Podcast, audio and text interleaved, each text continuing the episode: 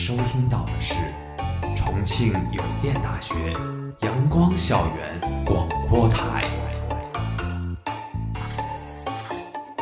最有态度、最有个性、最具活力的三山 radio。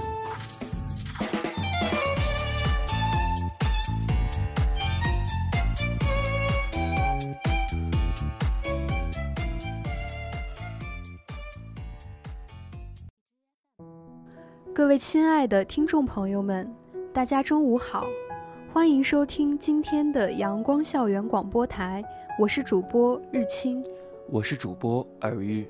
我们今天的节目是我们在路上。不知道大家是否记得九月十六号那天清晨四点半，这个针对大多数人可能只带着点特殊的日子，那时你在干什么？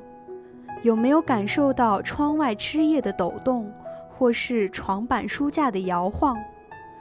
可能那时的你在怀疑，是不是上铺的同学在睡梦中翻身，或是楼上的同学半夜起身上厕所，骂骂咧咧，或是神经大条的继续睡。也可能那时的你突然警觉，翻身下床，赶忙观察周围的状况，确定没事。拿出手机，发现朋友圈、空间、微博、新闻开始被地震刷屏。看着手机里新闻报道：二零二一年九月十六日四时三十三分，四川泸县发生六点零级地震，陷入沉思或是震惊。当太阳的光将夜里压抑无措的情绪吹散。憋在心中的话就想与人分享，走在路上，就能随处听到大家谈论着昨晚的震动。我还记得那天晚上的我，确实是感觉到摇晃的。当我从梦中醒来的时候，抱着小灾不用跑，大灾跑不掉的想法，继续深深睡去。半夜的我是真的太困了。那么日清，当时的你在做什么呢？相较于你的神经大条，当时我半夜被震感摇醒之后，就再也睡不着了，刷着手机，心情忐忑着，担心这次又有几个家庭支离破碎。可能这次地震对于我们而言只是轻微的抖动，连睡梦都可能无法打破，但是在震源地，有三个生命的灵光消散，那是三个家庭的悲鸣。我们察觉到的微波带去的是无尽的悲伤。新闻报道，这次六点零级地震造成三人死亡、三人重伤、八十五人受伤。死亡总是庄严的，让人肃穆。我不禁重视起那日清晨的晃动，重新回忆起，心中不免哀悼。遥想当时万里之外，从睡梦中惊醒的人们。在彷徨的低泣逃窜，在疯狂的呐喊，喊他们的孩子、妻子、父母，想凭借声音找到、留住他们人间的舍不得。楼房落下震动的沙尘，钢筋混凝土在扭曲脱落，玻璃承受不住的尖叫破碎，一波一波震动传入我心间，它好似把我从幻境中拉回。又将我带入了时光的万古长卷，在光怪陆离中穿梭。突然，一阵哀嚎与哭喊将我拉入2008的时光轨迹。站在一间教室里，身旁是空了的课桌和随处可见的书本，粉笔灰在光下四散飘逸。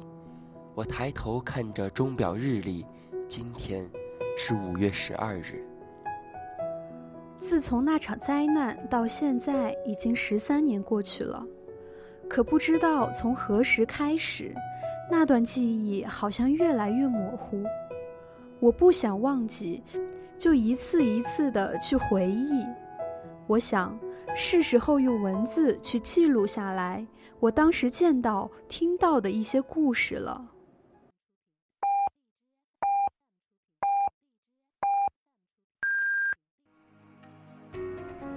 现在是北京时间正午十二点整，您收听到的是重庆邮电大学阳光校园广播台。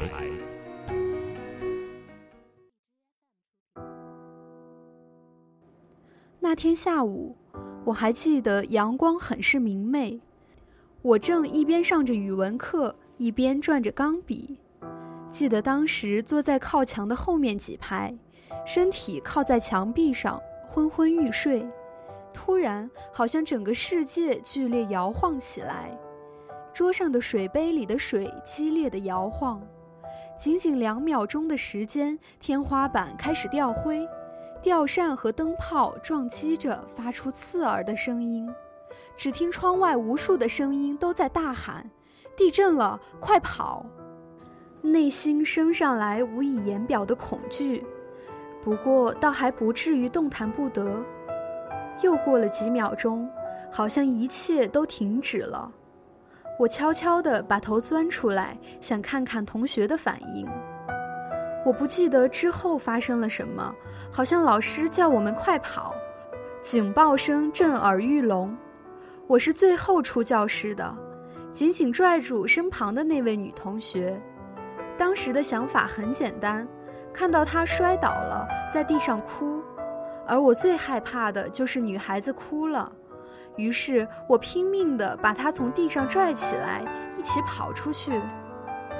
那时候好像恐惧感消失了。我们当时在二楼，顺着楼梯往下，就在拐角处，突然又剧烈地摇晃了起来。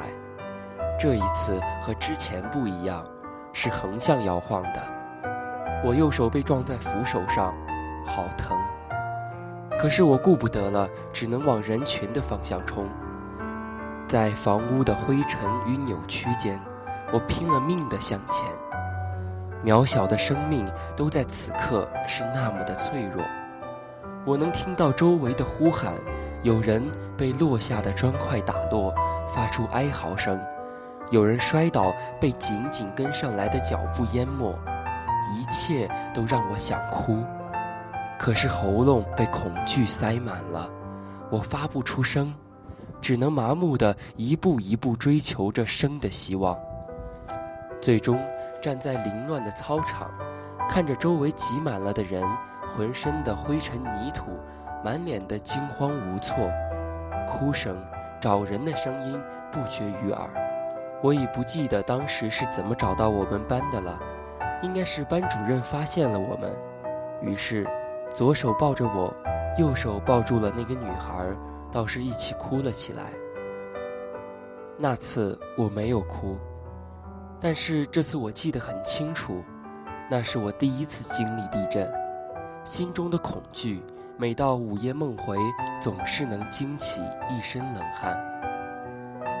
后来在父母接我回去的路上。穿过残破的街道，那是我地震后第一次看天空，灰蒙蒙的，一股很呛人的味道在空气中弥漫，路几乎堵死了，车辆四处停放着，唯独看不见车里的人。当时穿过一条街的时候，周围都是爬满植被的老房子，我看到有一个年轻人躺在地上，手上握着手机。可脑袋却一片红色和黄色混在一起。父母当时遮住我的眼睛，不让我看。可是这样的场景实在是太多了。我听到这里好像有人呼号，可是没有人理会。我回头看了眼，发现电线杆正好砸在车窗上，整辆车被压扁。我记得我找了很久，也没有看到人在哪里。从那时候开始，我就经常出现幻听，比如时常听到很多人的呼叫声，他们的声音此起彼伏，可是环顾四周却什么也没有。最让我触目惊心的是回到家之后，也就是当时小区的对面，那里聚集了不少人，在一棵大树下坐着。就在见面后不久。地再一次晃动起来，比之前的余震更加猛烈。不远处一栋大楼轰然倒塌，我亲眼目睹它是如何下降又漫起满天黄沙的。巨大的轰鸣声刺激着我的耳膜，可我当时却异常的冷静，又或者已经被吓傻了。当时所有的一切几乎乱套了，每个生命都在向天祈求活下去的希望。那时的天空是灰色的，充斥着黄沙与血色。街上零散的人小心地搜寻着什么，或是蹒跚的移动。漫无目的，更像是幽魂一样。整座小镇失去了生机与活力，像座死城。十三年过去了，亲身经历的人谁能忘记？那天恍若黄泉的天幕，无数凄厉的哭喊，抱着亲人痛哭的泪水，那就是汶川大地震，留在中华历史上的窗口，至今都在流血。零八年五月十二日那天，我还是一名小学生。陕西距离汶川是有一段距离的。正在上课的我们感受到天旋地转，吊灯在摇晃。因为这是第一次经历地震，我甚至不知道什么是地震。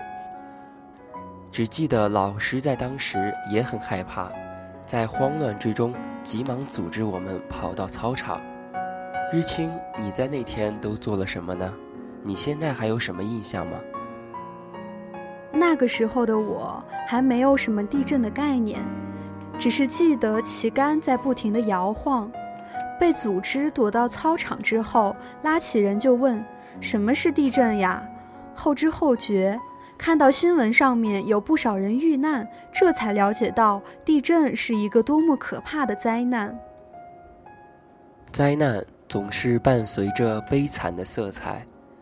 当我们迷失在现代嘈杂的车流声中时，只是因为我们不曾亲眼看见那一张张布满血水的脸深埋在废墟下，不曾听见哭声满地，不曾经历过与亲人的生死离别。我们都应该感谢生命。不要等到经历过灾难以后才懂得生命的可贵。我们没有那么超凡脱俗，我们没有那么宏大，在上帝的眼中，我们与蚂蚁又有什么区别呢？我们不入世，我们不出世，我们只是应该热爱生命的本质。虽然平凡着，总会有一丝伟大。恰如冯至在十四行诗中所说。我们准备着深深的领受那意想不到的奇迹，在漫长的岁月里，忽然有彗星的出现，狂风乍起，一幢幢房屋瞬间倒塌，一条条鲜活的生命被无情掩埋。虽然我们的人民军队在第一时间赶到现场。用他们的双手不停地从瓦砾中、从废墟里把掩埋的人们救出来，但现实是无情的。纵然他们有回天之力，也阻止不了一个个无辜生命的消失。虽然灾难已经过去了十三年，但十三年从来不需要刻意想起，却永远也不曾忘记。在灾难发生的那些天里。我们听到的、看到的，常常让我们泪流满面、唏嘘不已。一个母亲，用他并不宽大的身躯，把自己仅仅几个月大的儿子挡在下面，并在生命的最后的时刻，用手机写下了：“儿子，如果你还活着，要知道，妈妈永远爱你。”当被发现的时候，婴儿安然无恙。而母亲却永远地离开了她最心爱的孩子。一名老师在最关键的时刻，用自己的血肉之躯挡住了压下的钢筋水泥。在他的掩护下，四名孩子得以逃生，而老师却几乎被压成了肉饼。他用这种方式成就了自己的永恒。太多太多这种事例，让我心痛流泪，感动欣慰。那时那刻，所有的语言在那一刻都显得那么苍白无力。他们需要的不是画眉止渴、纸上谈兵，他们需要的是真正的帮助和救援吧。说到地震，我不免想起当年有一部电影，名叫《唐山大地震》。这是一部饱含真情的电影，以唐山一家因为地震，或阴阳两隔，或重拾亲情。影片中大量的地震情景再现。那横飞的建筑，倒下的人群，一具具被从废墟中拉出摆在一起的尸体，都在影片那灰色的天幕下上演。观影者如有在唐山本地人，或者亲身经历过那苦难的，会直接当场痛哭，因为在熟悉的乡音里，是无尽的哀嚎，尸横遍野，恍若天裂。更残忍的是。我们在看到不忍的画面时，不仅仅是同情，而是会明白，真实的场景只会更加惨烈。如果有人问，天灾带来的是什么？脑海中翻滚的每一帧，都是血色与狰狞铸成的人间炼狱。天灾将那青池红瓦的家支离破碎，再也闻不到家门口那阵阵花香了。留在记忆里的，是吸入就会咳嗽、呕吐的尘土灰烬。天灾带给人们的是生死离别，可能是昨天微笑着同你出门的母亲、父亲，还答应给你买喜欢的水果玩具。在天灾的突袭中，只能看见一只从废墟碎石中伸出的手。逝者早已走远。生者保留着他们的记忆，煎熬地度过着一天又一天。他们不会忘记当年所发生的一切，在那灰烬与碎石中被毁掉的前半生。在电影《唐山大地震》中，除了直观视觉、听觉带给人的地震的惨烈，更多的是地震过后情感上的伤害。在影片中，有一对姐弟，在当时封建思想的影响下，重男轻女的观念并没有根除。这对姐弟的母亲在生活中虽然不苛待姐姐，但是更偏心弟弟。家中只剩下一个西红柿，姐弟都想吃，但母亲给了弟弟，安慰姐姐说明天再买。就这样，姐姐期待着明天妈妈买的西红柿。没想到，当晚地震的波痕将时间的铁轨扭曲。当深夜外出的父母拼着山崩地裂往家里赶去，听到孩子的惊慌哭喊声，他们奋不顾身地冲进楼去。姐弟俩的父亲突然拉住母亲，往后一带，将母亲送出楼去，自己一个人带着一个男人的责任与一个父亲的使命。冲向孩子，不幸身亡。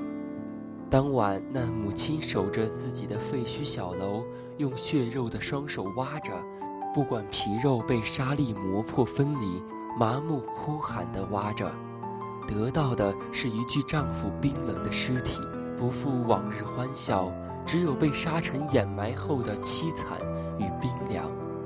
突然，有人叫道：“他的孩子还活着。”被困在废墟地下，他激动地飞奔而去，还没来得及感谢上苍，就被通知到你的孩子被压在同一块水泥板的两端，撬一边，另外一边就会被压下去。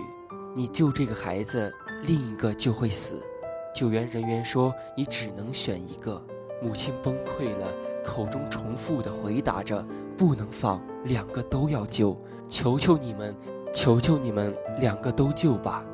他麻木地重复着，拖着残破的身子，抱住救援人员的双腿，不断重复着：“救救两个孩子，救救两个孩子吧！给当牛做马都可以。”可他不决定，救援人员就要去其他地方救人。在这事实的逼迫下，母亲用最低的声音，仿佛在对自己进行忏悔，说：“救弟弟。”就是那最低的声音，传到了弟弟那被压着身子的姐姐的耳中，他落泪了，闭上了眼睛，任由命运摆弄。最终，弟弟被救出，只是因为长时间的压迫，左手高位截肢，落下了这辈子的残疾。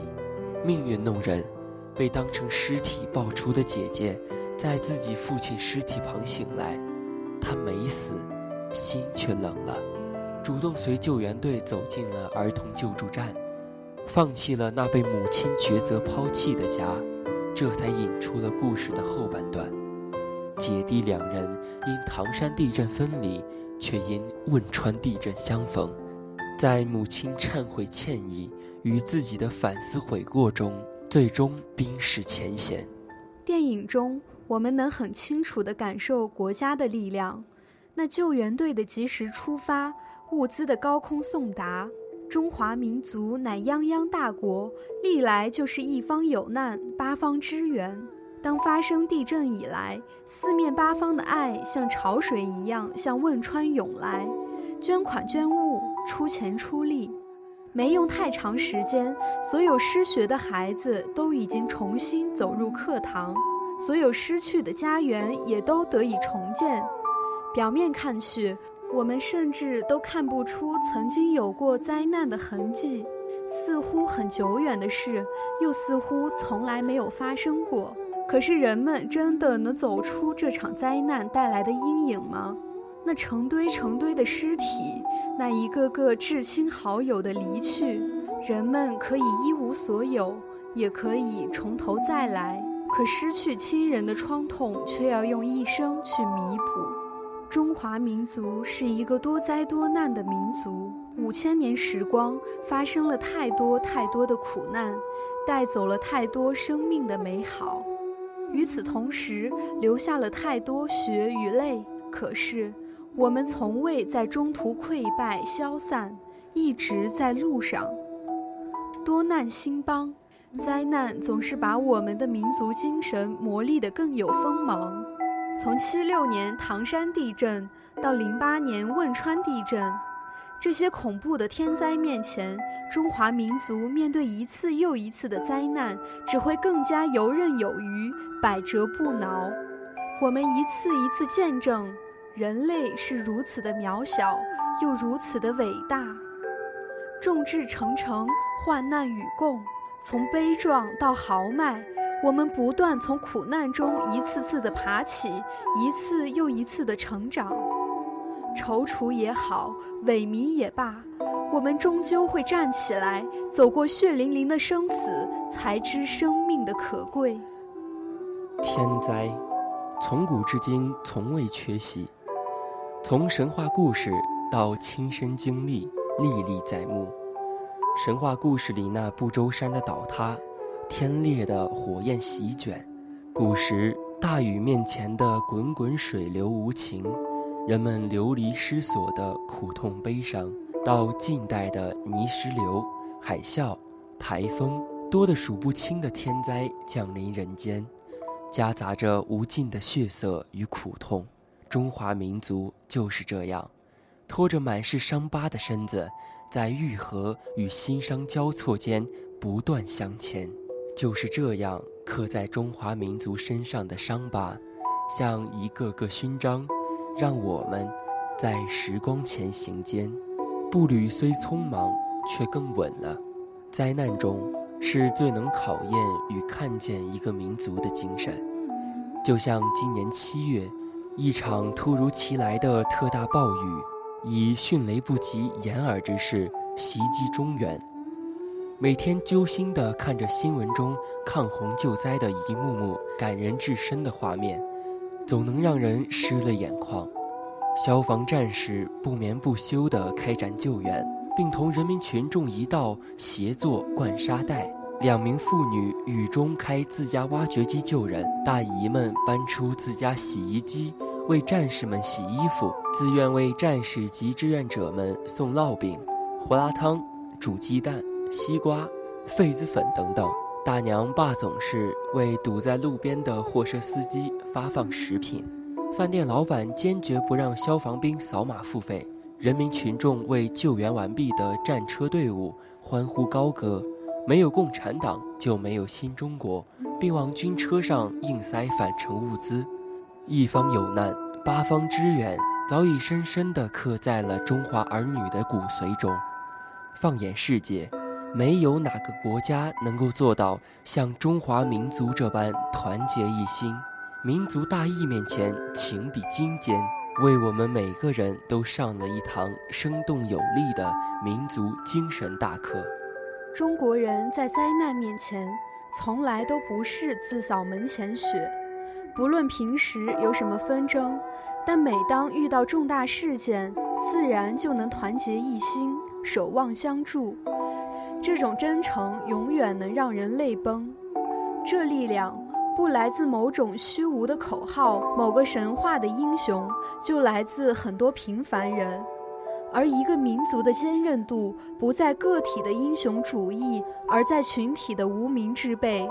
因为中华民族在关键时刻，从每个人体内迸发出来的温良和坚韧，形成一股战天斗地的大局观和大精神，任何天灾也击不倒。在平凡中书写高贵，于洪水中留下足迹，在灾难中撑起不屈。一同撑起的还有中国的心脏。今天的我们一直在路上，一条遍布荆棘的道路。相信中华民族在被荆棘割破的伤口上会开出光辉灿烂的花。就像梁启超先生说过：“纵有千古，横有八荒，前途似海，来日方长。”今天的节目到这里就结束了，我是主播尔玉，我是主播日清。如果你想收听我们的更多节目，欢迎在荔枝搜索电台重庆邮电大学阳光校园广播台。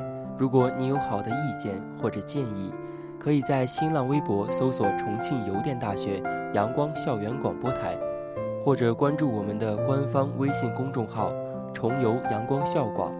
重庆邮电大学阳光校园广播台，更多精彩等你来。执笔留声，定格光阴印象；以眼聚焦，定格色彩印象；斟酌字句，定格重游初印象。校广君推出以“重游初印象”为题，发送两百字内小短文到官 Q 的活动。QQ 号是四八七零三五四三六，欢迎大家踊跃参加。另外，校广招新活动火热进行中，我们的招新群号是八六五七八二六九七八六五七八二六九七。重庆邮电大学阳光校园广播台，更多精彩等你来。